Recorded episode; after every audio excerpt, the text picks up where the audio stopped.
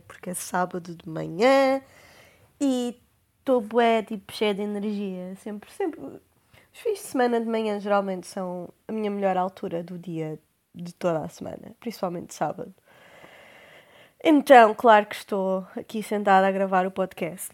Um, e hoje venho, venho trazer aqui um, um Amados do, não do mês, porque há algumas coisas que eu tenho aqui na minha lista que já vi há mais de um mês, mas não tenho feito um roundup de, de coisas que tenho gostado de, de, de, de, ver, de ler, whatever, o que seja, ultimamente. Então, este episódio vai ser, vai ser dedicado, dedicado a isso. Tenho, tenho consumido muito entretenimento um, e, portanto, tenho muita coisa para, para falar sobre.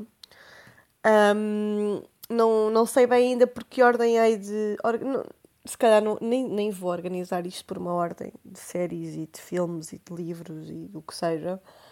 Vou, vou só vendo aqui pela minha lista e, e vou, vou-vos apresentando cada coisa que tenho, que tenho visto, tenho ouvido e tenho gostado imenso. E acho que vou começar pela minha mais recente obsessão. Acho que é um bom ponto de partida para, para esta lista que tem sido. Ai, isto foi um terrível drum roll. Estava a tentar fazer um drum, um drum roll, mas isto foi horrível. Peço desculpa. drum roll, vou só dizer. Uh, tem sido Vampire Diaries. É verdade, eu com quase 30 anos de idade nunca tinha visto Vampire Diaries.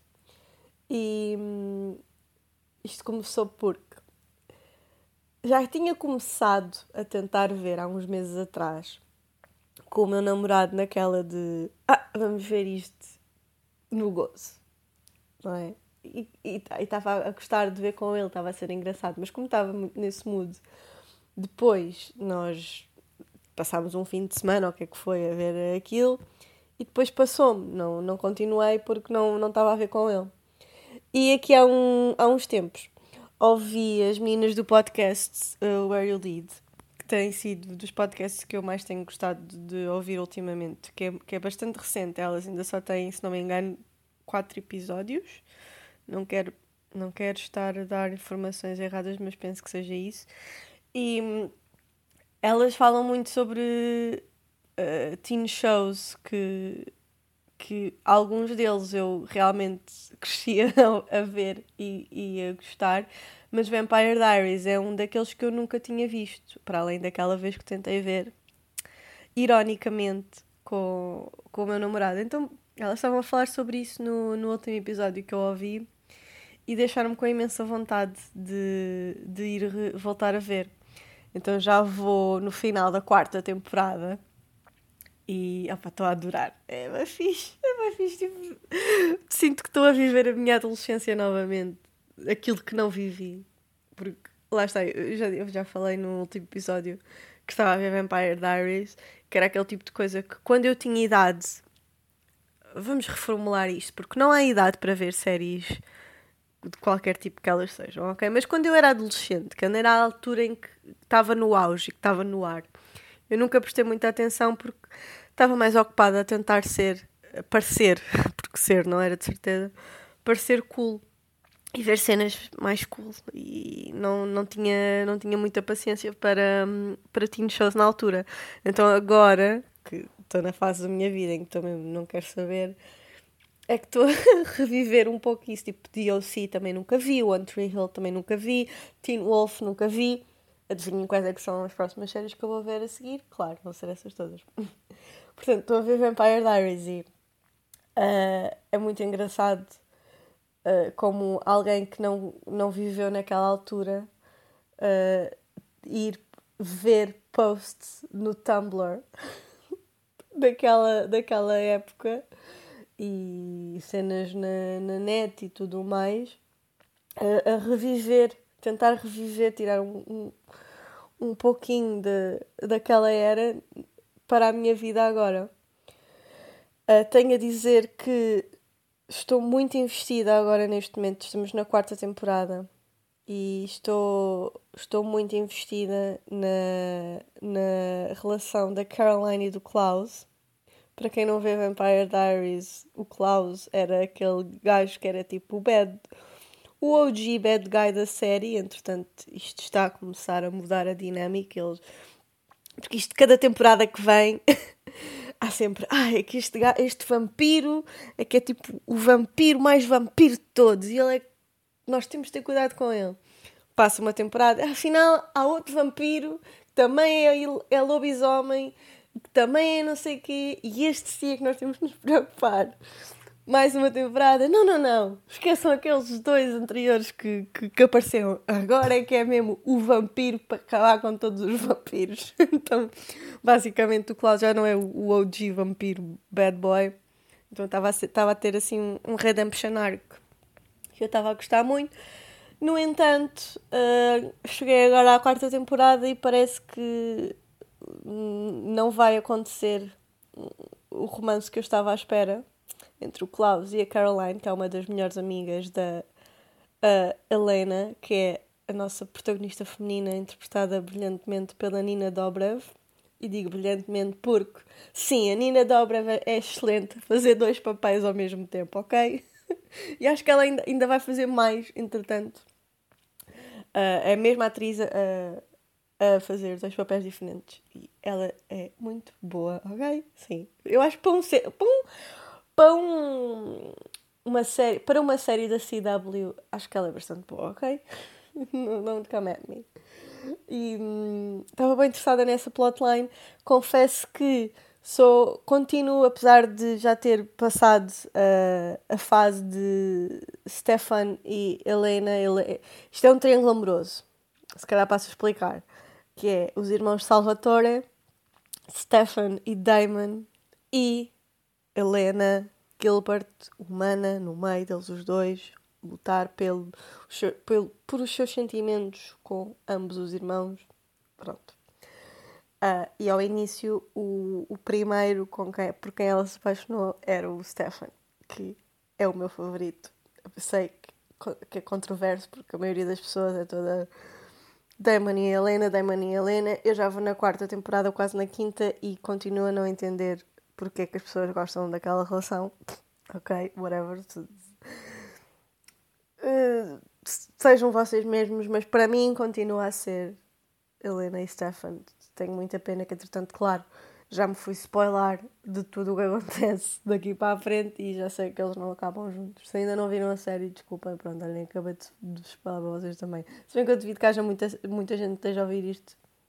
Primeiro, devido que haja muita gente que esteja a ouvir isto. Segundo, devido que haja muita gente que esteja a ouvir isto e que vá ver Vampire Diaries e queira saber que eu spoilei que Stephanie e Helena não, não acabam um com o outro, whatever. Mas eu, pessoalmente, Fiquei muito triste de saber isto. Mas, no entanto, estou a continuar a ver. Estou a gostar muito. Tem sido a minha maior companhia um, no, no, no home office. Isto porque ainda continuo a trabalhar maioritariamente de casa. E então tem sido, tem sido o que tenho, tenho visto. E tem sido uma obsessão. Todo passo as minhas manhãs, as minhas tardes a ver Vampire Diaries. E brevemente vou chegar ao fim e, e vou passar para outra opção de teen show, de certeza. Ainda não estou. Não estou bem. Não sei se vou ver Teen Wolf a seguir ou One Tree Hill. Se calhar vejo só ambos. Não sei, vamos ver, mas esses estão no topo da minha lista. Um, e pronto. Uh, acho, que, acho que começamos bem aqui com, com um TV show teen drama da CW de vampiros, não é? ótima recomendação. Mas outra coisa que mais, mais recentemente fui ver ao cinema e, e adorei. E fui ver a semana passada e esta semana não posso ir outra vez ao cinema porque. Ai, esperem, tenho aqui. Ok, estava a ver as minhas notificações se tinha mensagens uh, do trabalho porque estou a trabalhar este fim de semana e um, então não, não, não me dá muito jeito uh, ir ao cinema, mas no próximo já, já fiz planos comigo mesma para ir ver outra vez o Multiverse of Madness, um novo filme do Doctor Strange, que para mim, destes últimos filmes que saíram da nova fase da Marvel, desde o Endgame, acho que é o melhor, pessoalmente. Uh, e, e acho que é o melhor exatamente porque foge um pouco. Quer dizer, é um filme da Marvel, não é? Eles, eles acabam por estar todos uh, interligados uns com os outros, porque uh, a história maior vai sempre ser o, o fio que une todos os filmes. No entanto, eu acho que de todos os que saíram até agora, este é o que tem um vínculo, um vínculo não, um, uma, uma footprint uh, do, do realizador, que neste caso é o Sam Raimi, que foi o realizador dos primeiros três filmes do Spider-Man, aqueles dos originais da Sony, que muita gente odeia, muita gente ama. Eu era daquelas pessoas que odiava até ver recentemente e ficar isto é incrível e eu quero mais filmes assim. E então adorei ver o Multiverse of Madness porque tem muita identidade própria. É, se, se cresceram a ver esses filmes do Spider-Man, do Sam Raimi, o Sam Raimi é um realizador que vem do, do género de, de terror. Ele fez o Evil Dead, fez. Uh, Estou-me a esquecer dos outros, mas pronto, ele basicamente a trademark dele é, é esse tipo de filmes. E, hum, inclusive, o ator principal do Evil Dead faz cameos em todos os filmes do Spider-Man e este Doctor Strange não é exceção e tem uma das melhores cameos um, de, de todos os filmes em que, ele já, em que ele já fez cameos no Sam Raimi. Gosto muito da, da cameo neste. Um, e, e gosto que, apesar de lá estar, de ser um filme da Marvel, que precisa de ter aquele L de ligação com todos os outros filmes, é muito singular.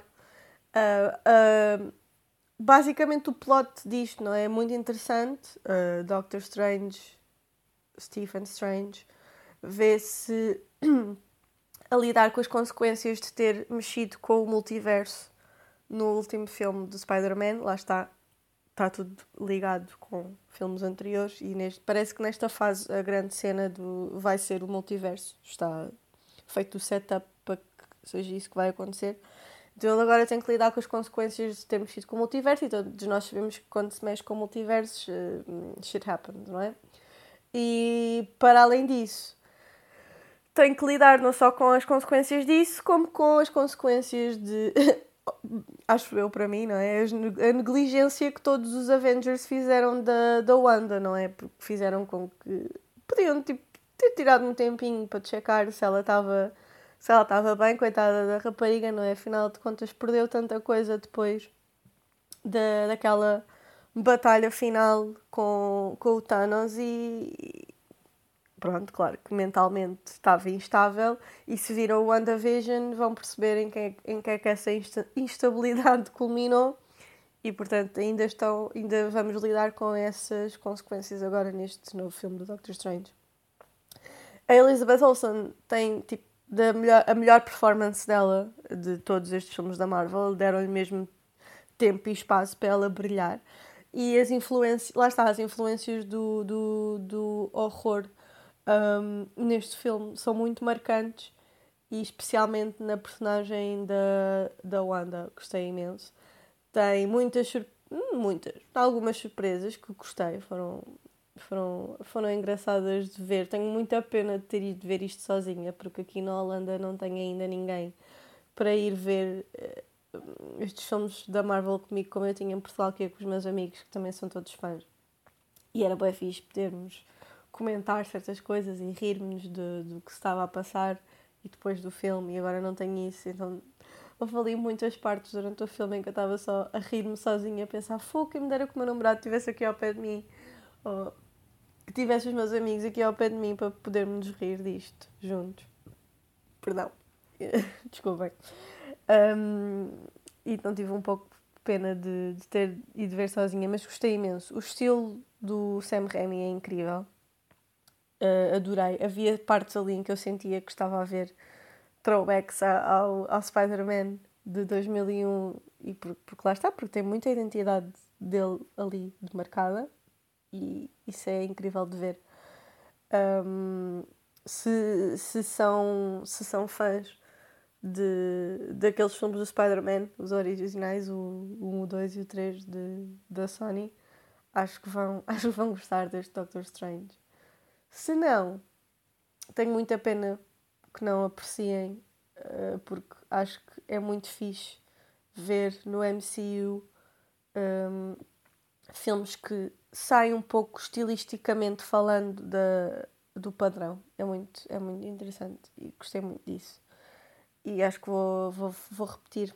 O próximo fim de semana acho que vou ver outra vez, porque gostei mesmo muito. Acho que é o meu favorito. Apesar, apesar do Spider-Man um, No Way Home ter sido nostalgicamente falando muito bom, este é muito bom, diria melhor por outras razões.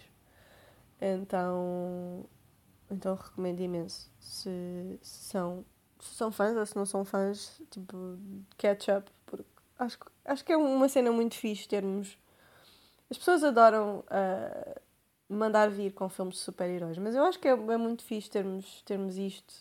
Estamos a viver nesta era também. É eu percebo, eu percebo e subscrevo muitas das críticas que são feitas, nomeadamente ao facto de filmes mais pequenos e mais. que não com, não com um budget tão grande perderem espaço nas salas de cinema para dar lugar a estes filmes maiores. Completamente subscrevo. No entanto, acho que também é muito fixe estarmos a viver nesta era em que sei lá, como, como tínhamos aqueles grandes franchises nos anos 80 eh, que, que, que, hoje em dia não, não temos tanto, o MCU, os filmes do MCU acho que se, são um pouco paralelos a isso e acho que é muito fixe termos, termos todos os anos aquela ansiedade por ser um novo e estar tudo interligado e encontrar os easter eggs e as cenas após os créditos que nos dão uma rente do que é que vem a seguir. Eu acho que é, é muito fixe e, e, acho que às vezes as pessoas têm que ser um pouco menos cínicas no que toca aos, aos filmes de super-heróis, porque são universos incríveis e super recheados, porque são baseados em, em livros de banda desenhada que têm anos e anos, décadas de histórias para contar e personagens com imensos arcos diferentes para explorar, e eu acho que isso é muito fixe de ver no, no ecrã. Depois do Multiverse of Madness, uh, outra coisa que gostei muito de ver uh, recentemente no cinema foi o Unbearable Weight of Massive Talent. É verdade, Nicolas Cage parece que está de volta a fazer uh, filmes como deve ser. e este filme é interessante porque é, basicamente o plot é o Nicolas Cage a fazer dele próprio e numa fase da sua carreira em que as coisas não estão a correr muito bem, então ele não pode ser tão seletivo com, com os projetos que, que escolhe. E então, uma das coisas que ele precisa de fazer é dinheiro, e para, para conseguir eh, ganhar dinheiro, tem que às vezes fazer trabalhos do qual não dos quais não se orgulha muito. E neste caso, no o plot do filme, ele é contratado para ir à festa de anos de um milionário, interpretado pelo Pedro Pascal, que também é absolutamente incrível. E, e pronto, shenanigans ensue, não é? Como, como devem imaginar, Nicolas Cage a fazer dele, dele próprio é sempre bem entertaining. Um, e neste caso, ele e o Pedro Pascal fazem uma dupla muito, muito engraçada. Eu gostava, eu gostava mesmo de os ver a fazer mais coisas juntos, porque eles têm uma boa química um com o outro. E o Nicolas Cage consegue fazer com que interpretar-se a si próprio não seja uma coisa over the top, porque ele próprio já é uma, uma, uma personagem over the top, mas não é, é over the top o suficiente para ser engraçado neste filme. Acho que para além dele, a única pessoa que conseguiu fazer isso na perfeição foi o John Malkovich no Being John Malkovich. Aquela, aquela uh, self-deprecating look uh, a ele próprio. E é muito, é muito fixe, é muito é muito entertaining, não é? Em termos de, performance, outro filme que eu vi este mês, ou este mês não, no mês passado, do Nicolas Cage, que aí sim podemos dizer que, ok, ele está de volta à, à forma dele e a fazer filmes que se, se sente que ele realmente quer saber daquilo que está a fazer é o Peg. Pig tem um plot muito semelhante. Se não sei se já viram o John Wick, basicamente um homem a matar não sei quantas pessoas ir atrás delas porque lhe roubaram o cão. No Pig, neste caso, o Nicolas Cage faz isto porque roubam-lhe o seu porco uh, que ele amava imenso. Uh, razão pela qual, se querem saber porque é que ele era tão apegado ao porco, hum, bem, vejam o filme, não é? Mas o próprio Nicolas Cage diz que esse é o papel que ele tem mais orgulho de ter feito uh, recentemente. Um, e é, é muito bom o filme. Gostei muito de, de o ver no registro dramático uh, novamente. Eu sou aquela pessoa que aqui, se me perguntassem há, sei lá, 10 anos o que é que eu achava, achava do Nicolas Cage, eu diria que achava. Ai, o Nicolas Cage, aquele gajo que só faz filmes de merda. eu não entendia. A minha amiga Carolina é super fã.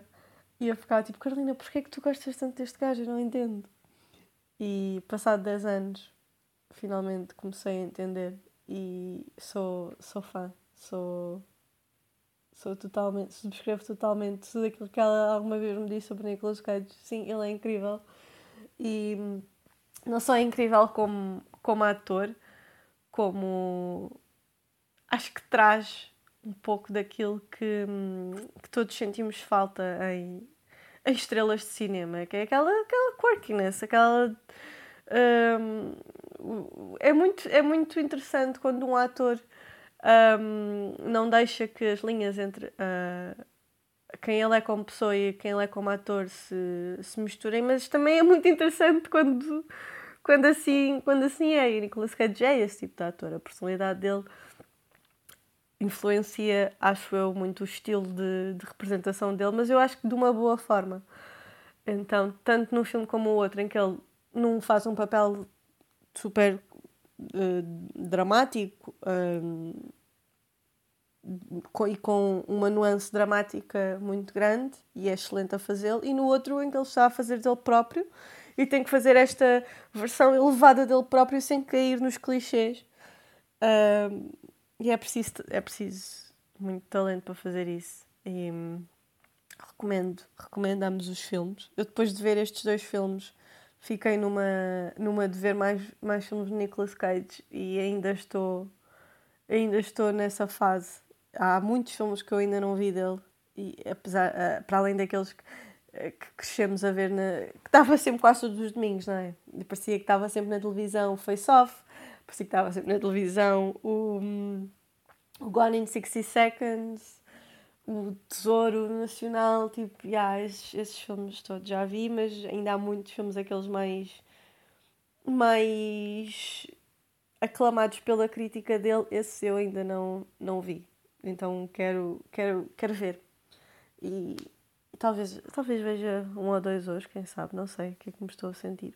Mas Pig e Unbearable Weight of Massive Talent são os mais recentes e gostei imenso. Ele, ele na verdade, tem trabalhado muito, um, constantemente, no, nos últimos anos. E ele até tem feito cenas interessantes, mas acho que só, só depois de, deste, deste, do, deste ano no Pig é que as pessoas realmente voltaram a, a ter o Nicolas Cage no, no discourse de ok, se calhar temos que voltar a prestar atenção a este, a este tipo calhar ele até sabe o que é que está a fazer.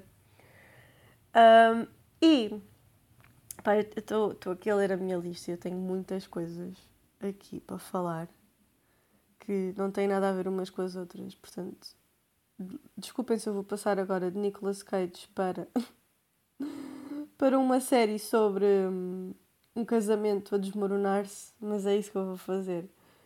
E se não me seguem no TikTok, já agora, Yeah, podem, ir, podem ir seguir. E vou falar, estou a falar sobre o TikTok porque eu vi esta série, Scenes from a Marriage, na HBO Max, com a Jessica Chastain e o Oscar Isaac. E adorei. É uma minissérie. Tem, tem poucos episódios e é baseado numa peça que de, também é baseado numa série do Ingmar Bergman. Um, eu fiz um TikTok sobre isto quando vi a série porque é incrível. E na altura fiz o TikTok porque uh, há uma cena em particular com entre o Oscar Isaac e a Jessica Chastain que eu acho que enca encapsula muito bem toda a série e aquilo ficou viral do, do nada. E entretanto a Warner Brothers acho que descobriu o meu TikTok e eliminou o meu vídeo do TikTok. Então estou muito triste. Porque era o meu TikTok com tipo mais visualizações. Tinha tipo 60 mil visualizações. E foi eliminado. Tenho muita pena porque descobri que há muita gente que gosta desta série. Através desse, desse TikTok. Pelo menos 60 mil pessoas gostam desta série.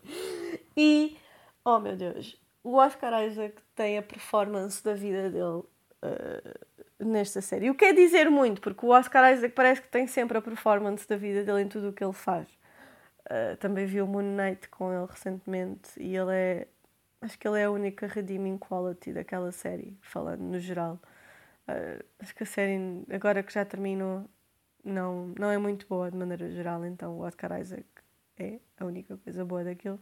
E em Scenes from a Marriage, ele e a Jessica Chastain uh, são incríveis. Eles, eles foram juntos para, para, para a Acting School. O Oscar Isaac e a Jessica Chastain eram colegas na, na Juilliard.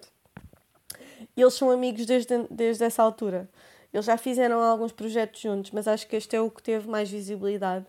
Opa, e dá mesmo para, para ver quando duas pessoas clicam como artistas e eles são, são essa dupla. A série é sobre um, um casal que está casado há alguns anos e que, devido à infidelidade dela, um, começam a averiguar como proceder no, no processo de divórcio. E depois isto é um processo que se arrasta durante alguns anos.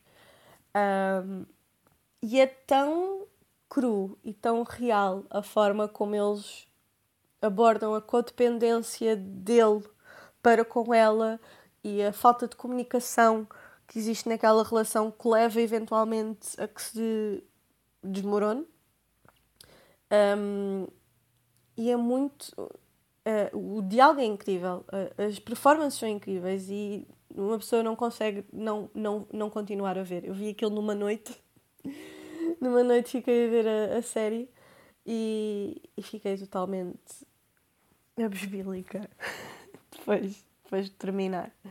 Eu não sei se a besbílica quer dizer aquilo que eu, que, que eu acho que quer dizer, mas vamos ignorar esse facto.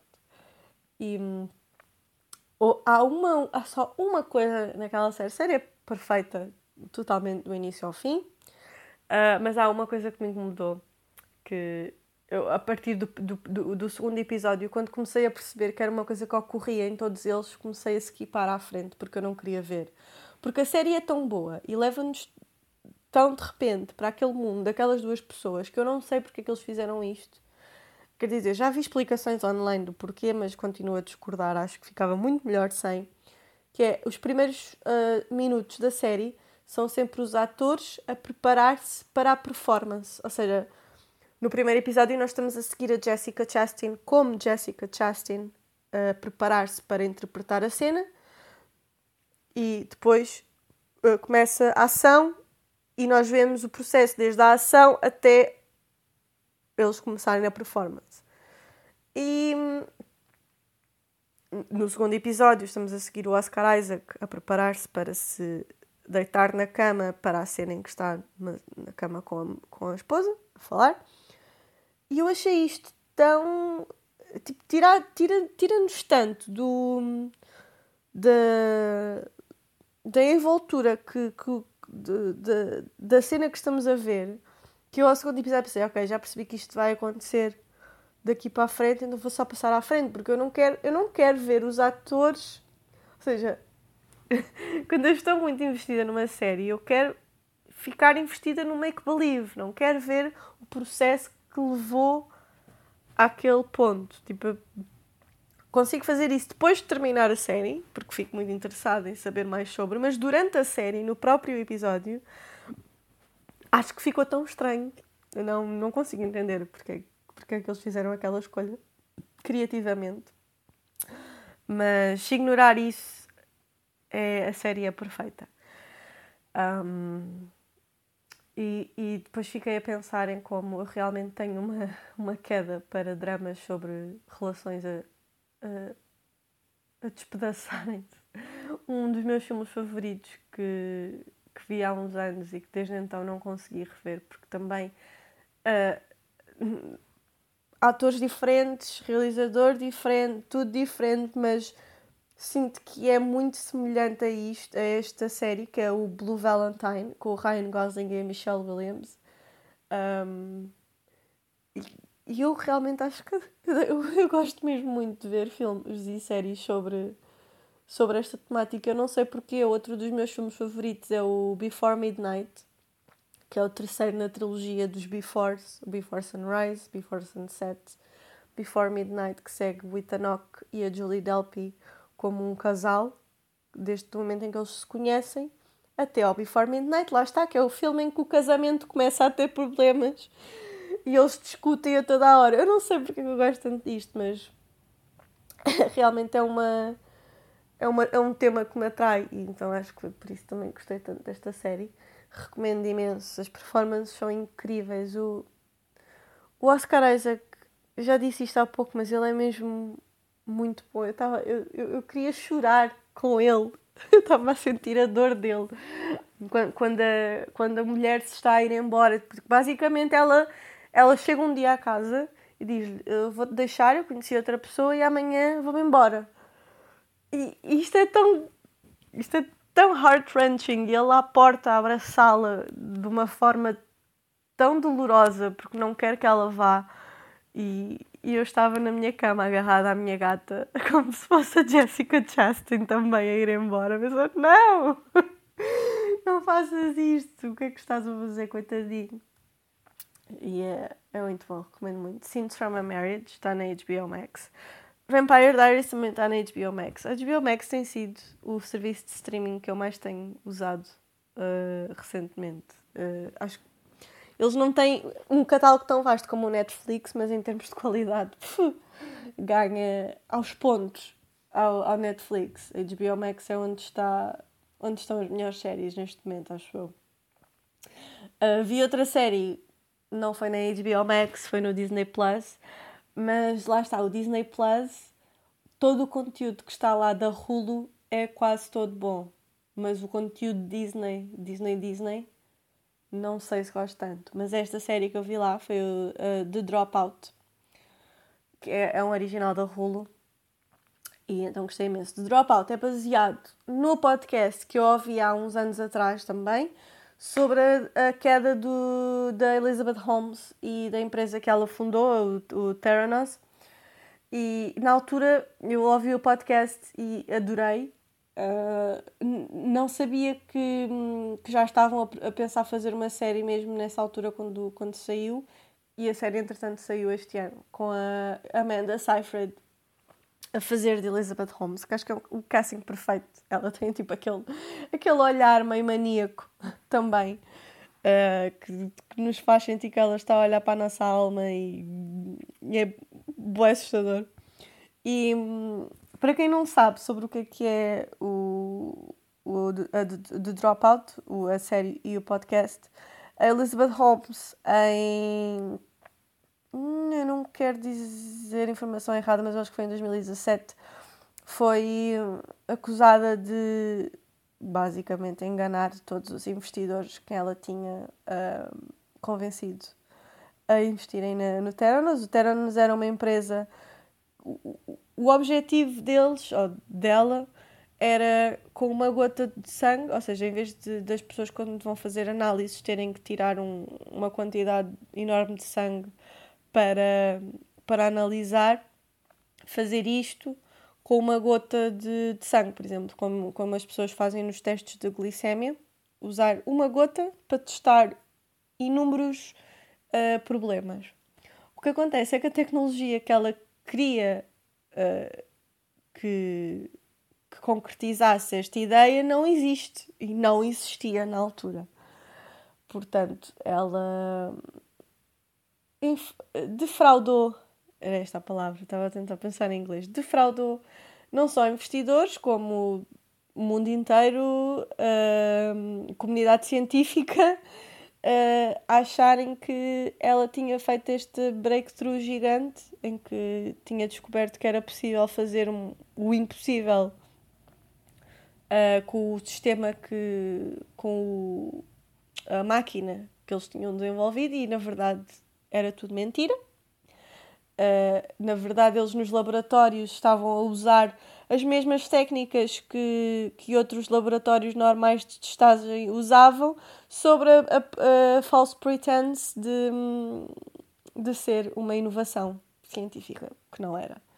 Uh, e a série é sobre como ela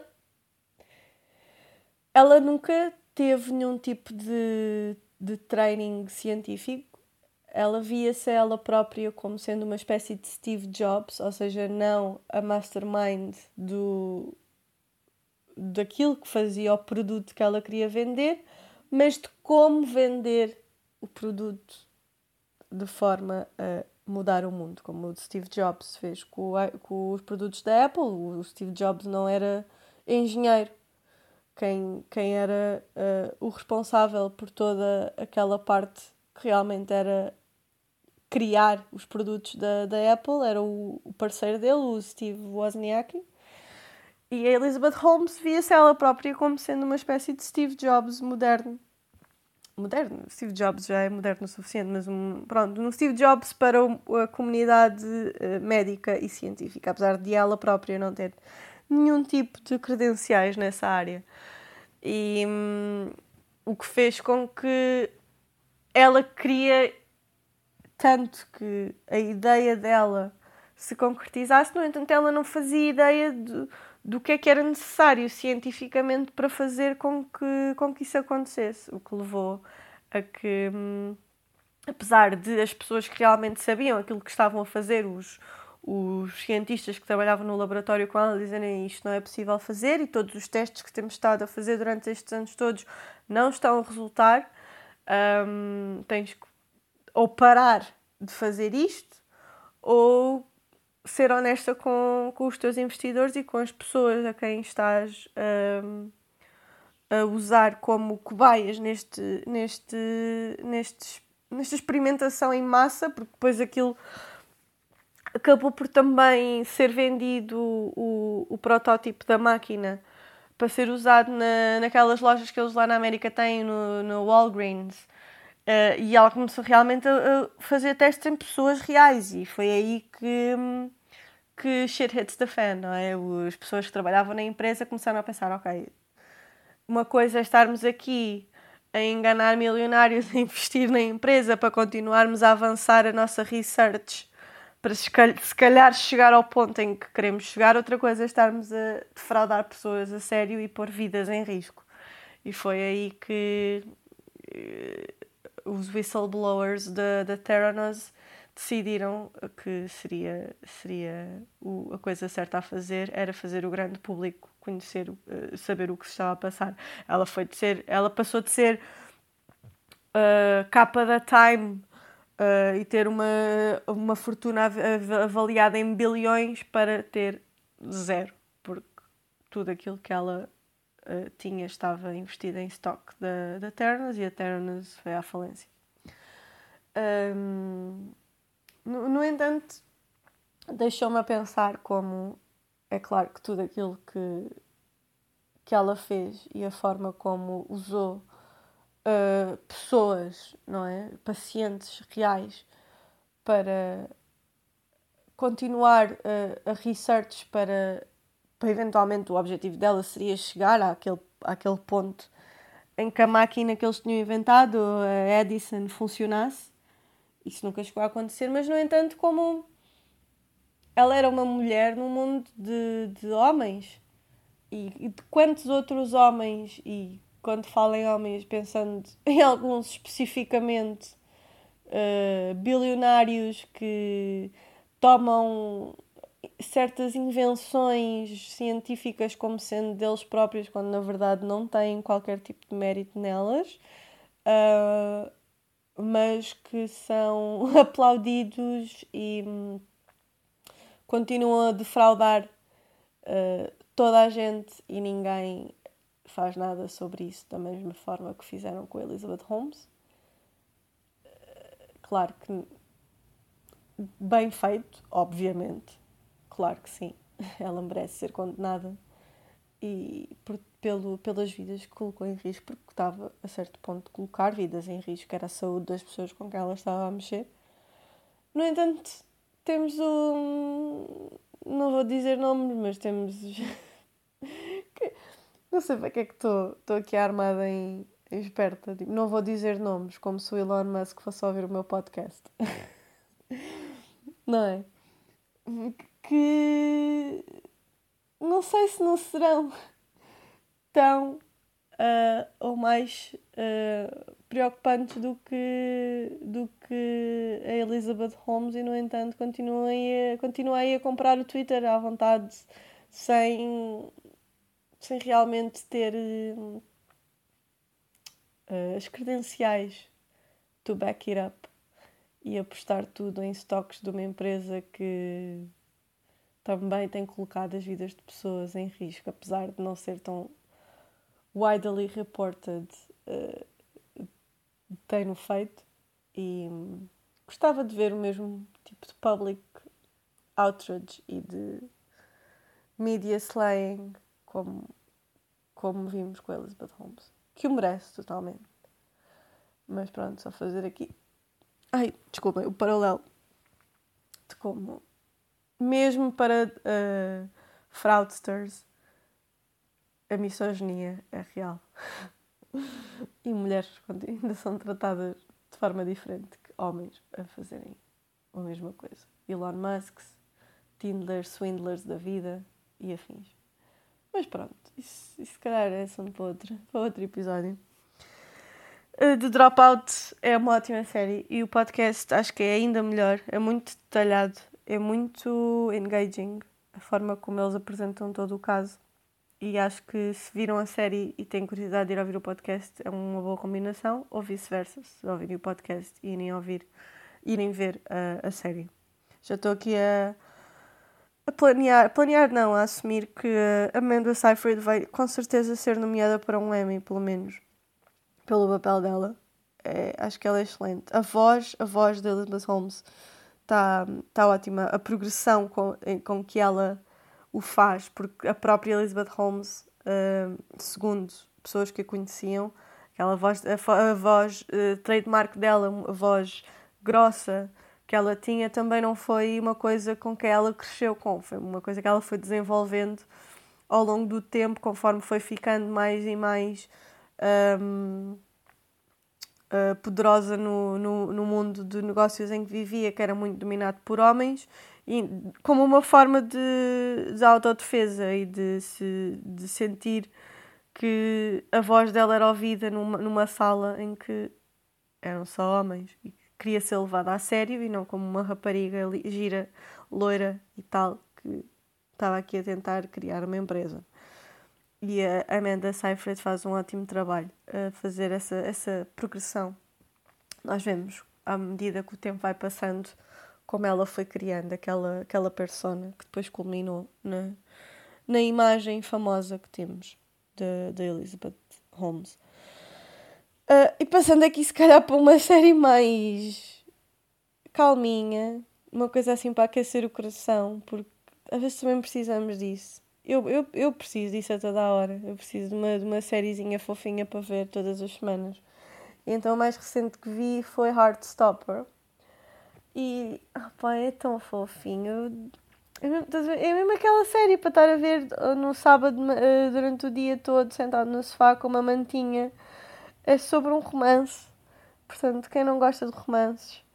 E, e é, acho que teve tanto sucesso que provavelmente vai ser renovado. Eu espero que sim, porque uma coisa que a série tem é que, apesar de ter termos muito interesse na, nas personagens principais, que são o Nick e o Charlie. Uh, também temos muito interesse em ver o que é que os amigos deles, as personagens secundárias, estão a fazer, porque são tão ou mais interessantes do que eles. Então eu espero que essa segunda temporada venha, venha focar-se mais na, nas personagens secundárias. Mas falando agora nesta primeira, Heartstopper é baseado num, numa série de, de banda desenhada que eu desconhecia que existia. A minha amiga Soraya apresentou-me uh, à série, obrigada já agora. Eu não li ainda, mas tenho curiosidade em ler. E é sobre dois rapazes no liceu que, que se apaixonam. E é um romance uh, entre eles os dois. Um deles já, já vive assumidamente como, como gay há alguns anos, apesar de durante a série percebermos que até ele chegar àquele ponto não foi assim tão fácil, se bem quando, quando nós somos apresentados à personagem logo no início ele já está numa fase em que está completamente uh, à vontade com quem ele é e apaixona-se por, uh, por um rapaz que ainda está uh, a descobrir a sua sexualidade, o Nick, e que um, é tido como um, o, o, o poster boy da heterossexualidade na escola. Ele joga na, na equipa de. Um, ai, não é lacrosse, mas é um daqueles desportos também super private school boy. Eu não me lembro agora qual é. Um, e eles apaixonam-se. Ao início, claro que o Nick ainda está a descobrir a sua sexualidade, ele não sabe não sabe ainda bem como rotular aquilo que sente, acaba por descobrir que, após investigar, é uma, uma cena ótima que tem, que é ele, ele escrever no Google Am I gay? E eu estava a ver aquela cena e estava a pensar aquilo é tão real. Quantos de nós, uh, pessoas uh, queer, gays, o que seja, eu, eu pessoalmente, identificando-me como, como uma, uma pessoa queer, pansexual mais, mais especificamente, já fiz aquilo. e estava a ver e estava a pensar, uau, isto é tão, isto é tão realista, o, o, o ir procurar à net. O que é que eu sou? Tipo, o que é que, qual é o rótulo que eu hei de dar a mim própria? Porque os meus sentimentos estão todos lá e eu preciso de dar um nome a isto. E aquela cena dele a procurar se era gay e depois a, a investigar, a, a, pesquisar mais sobre o assunto e a, a, chegar à conclusão que gosta tanto de rapazes como de raparigas e, e assume-se como bissexual. E tem uma cena muito, muito querida que é ele a falar com a mãe, que é interpretada pela Olivia Colman, a explicar que é bissexual e, e que descobriu agora que estava apaixonado por um rapaz continua a sentir-se atraído por raparigas, mas está apaixonado pelo Charlie. E, e a forma como, como a mãe lida com, com a situação é. Pronto. É, é muito bom de ver. É muito refresh, refreshing ver uma série sobre dois rapazes homossexuais sem fazer da questão um, um bigger deal uh, than it should be. Desculpa, eu, eu, eu neste episódio estou a usar muitas palavras em inglês, mas é que às vezes tenho mesmo dificuldade em ter que pensar tanto naquilo que quero dizer e às vezes então é mais fácil só falar na língua que me está na cabeça naquele momento, porque eu penso nas duas línguas, então às vezes é mais fácil assim. Então é muito giro, é muito, é muito bom ver um, que esta nova geração pode ter este tipo de, de séries e de exemplos para, para seguirem que, em que sente que hum, a forma como lidam com a sua sexualidade não é um uma, não é mais importante do que aquilo que deveria ser. E Heartstopper trata de trata de, de toda a questão não só da homossexualidade, da bissexualidade, mas também uh, de pessoas transgênero uma das melhores amigas do Charlie é uma rapariga trans e a forma também como eles abordam a transexualidade. Tra...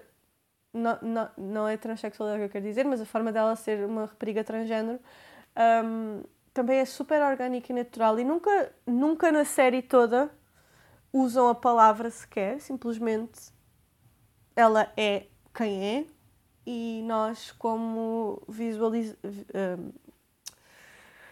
Uh, como espectadores, lá está, estava a falar a palavra, a faltar a palavra, como espectadores entendemos só que é o que é.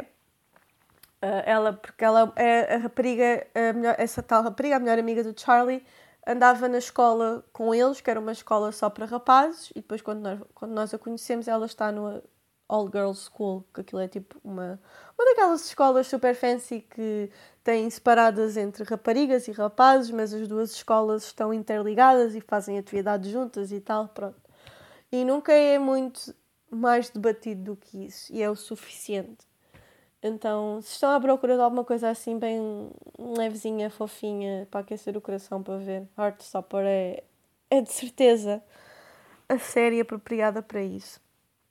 E hum, acho que o livro, a banda desenhada, uh, é, está disponível gratuitamente numa época, eu agora não me lembro o nome. A minha amiga Soraya disse-me na altura, mas eu agora não me lembro. Mas vou voltar a, a, procurar quando, quando me apetecer ver, porque estou a, ler outra banda desenhada agora neste momento, então. e tem tipo nove volumes, e então ainda não acabei, vou, vou no segundo ainda só. e então ainda vou, vou demorar até me aventurar por outra, por outra banda desenhada.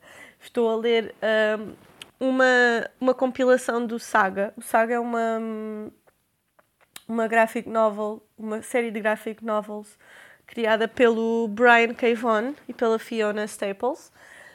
Um, e é muito fixe. Eu tinha o primeiro volume em Portugal quando, quando li o ano, pass o ano passado, não, há dois anos já. Uau! E o meu namorado ofereceu-me agora a compilação de, de todos os, os volumes que, que já saíram. Entretanto, saiu outro que não está incluído, mas eventualmente hei, hei de ler esse. E eu já queria ler há imenso tempo, porque tinha comprado o primeiro volume e depois não, não continuei a ler a, a história. Então agora estou a ler e é muito fixe. É sobre.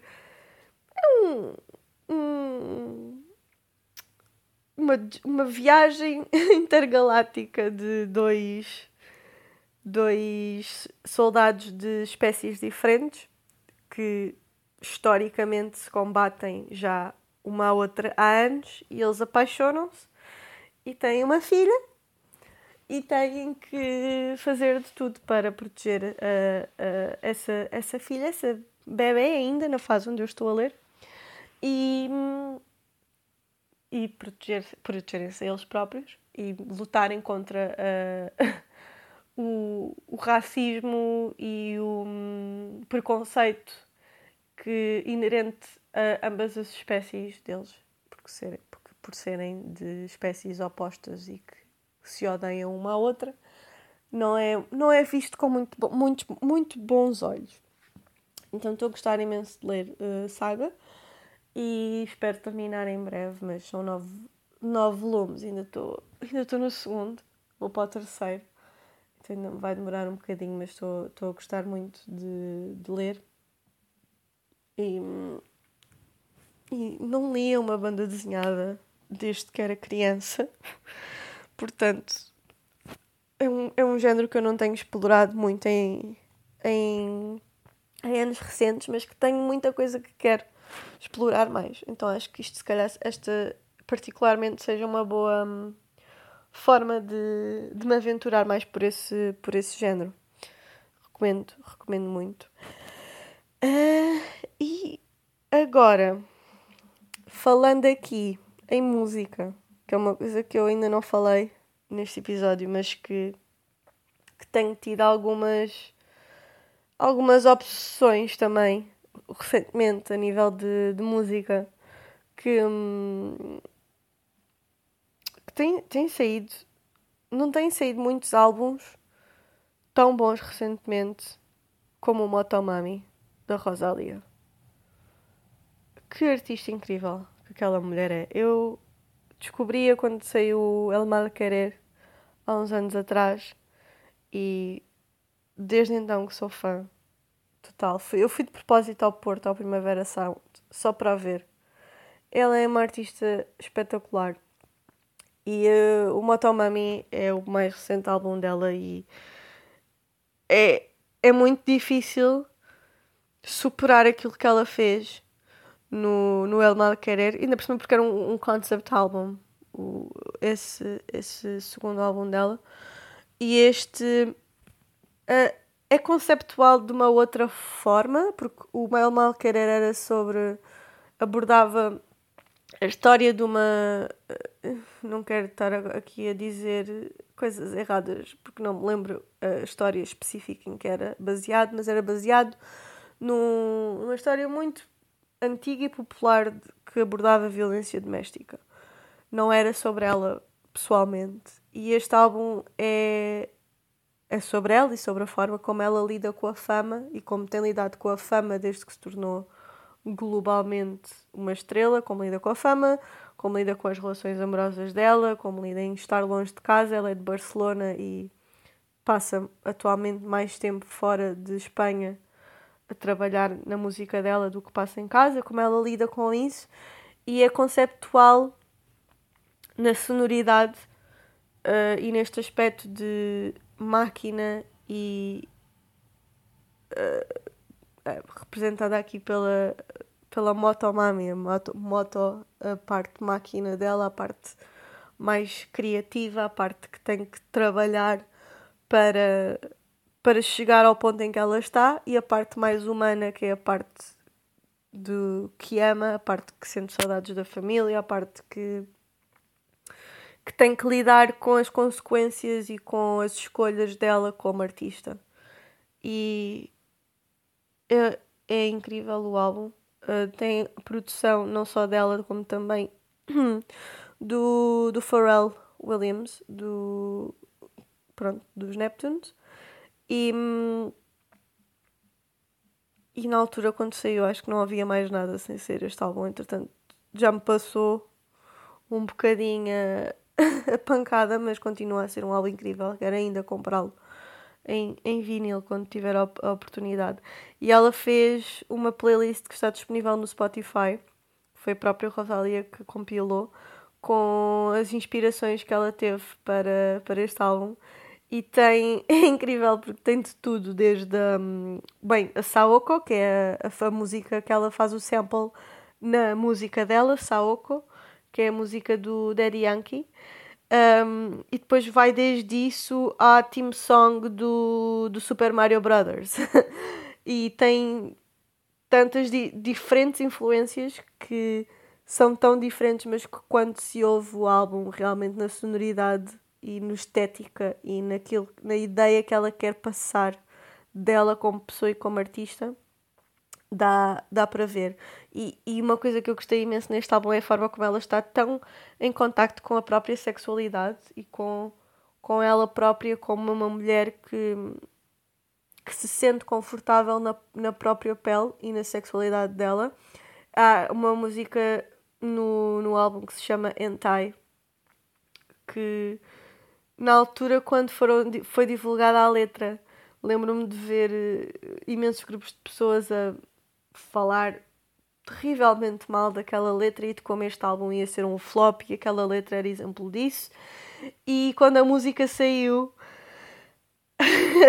é agora um dos highlights do álbum porque ela tornou uma letra tão sexual, explicitamente sexual, quase parece quase tão explícita como, sei lá, um rap de, de Nicki Minaj, o que seja, mas como, como é um estilo. No rap, nós estamos habituados a ouvir este tipo de abordagem e não numa artista como a Rosalia, mas ela torna aquilo uma balada tão querida, tão romântica, mas tão sexualmente explícita e é uma combinação que não, não estamos à espera e é absolutamente incrível.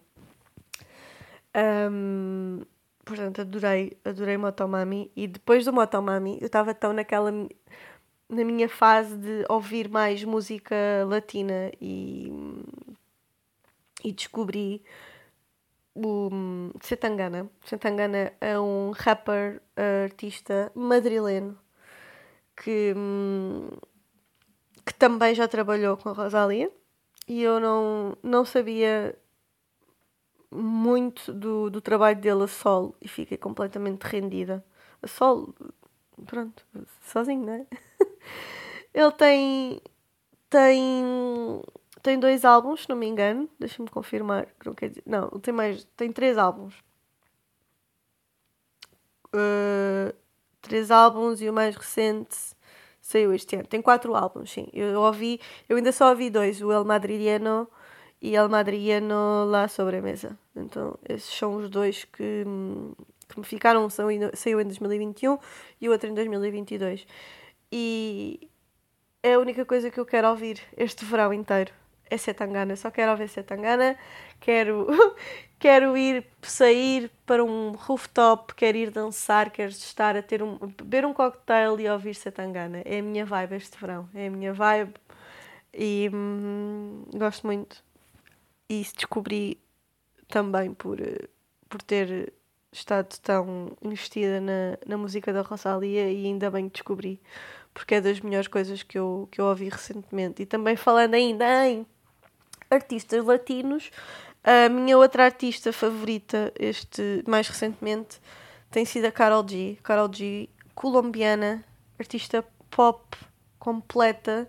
Vi o set dela no, no stream do YouTube do Coachella e é maravilhosa. Uh, acho, acho que não podem dormir mais na Carol G porque ela é das melhores coisas que está atualmente na pop latina. E hum, também gostava de ver ao vivo, era capaz de ir ver ao vivo sozinha, tal como fui ver a Rosalia ao Primavera Sound. Yep, estou neste nível de, de obsessão, é incrível. Carol G. Carol G que tem uma das músicas que mais me faz sentir poderosa e aquele na minha In My Feelings, estão a ver? Uh, Bichota, que é, é slang colombiano para eu quero dizer isto corretamente porque não quero estar a induzir ninguém em erro, mas bichota quer dizer uma pessoa, uma, uma pessoa que sente empowered, não é? Uma pessoa tem autoconfiança, não é? Bichota, me sinto bichota. Então, aquela música tem sido, tem sido já há alguns meses. Foi a primeira música que eu ouvi dela, para além da, da Tusa com a Nicki Minaj. Uh, e essa música desde então tem sido a minha soundtrack sempre que eu me quero sentir badass, uma bad bitch. É a bichota da Carol G. E, hum, e o álbum dela também é incrível o mais recente, o mais recente álbum que ela, que ela lançou chama-se, deixem-me ter a certeza que estou a dizer isto corretamente.